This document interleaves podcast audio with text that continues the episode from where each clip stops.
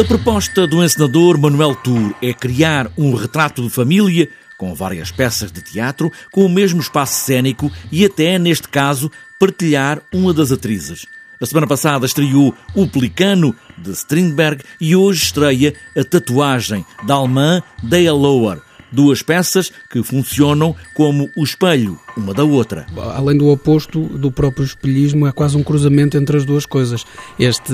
a figura materna é quase ausente na tatuagem e este pai é realmente incisivo, insidioso. Um, ele diz-nos a certa altura que, que, que, vai deixar uma tatuagem, uma marca para toda a vida na filha. Portanto, nós começamos a perceber que há uma que há não só um,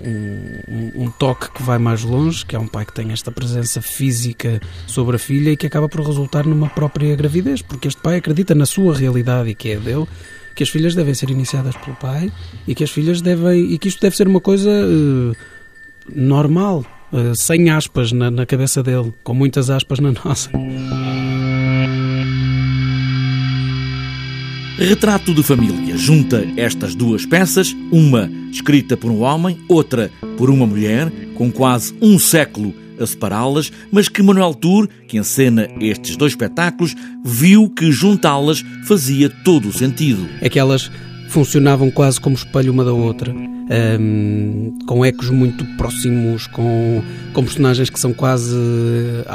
em alguns momentos, similares, portanto, elas podem pensar da mesma maneira, podem dizer algumas coisas da mesma maneira,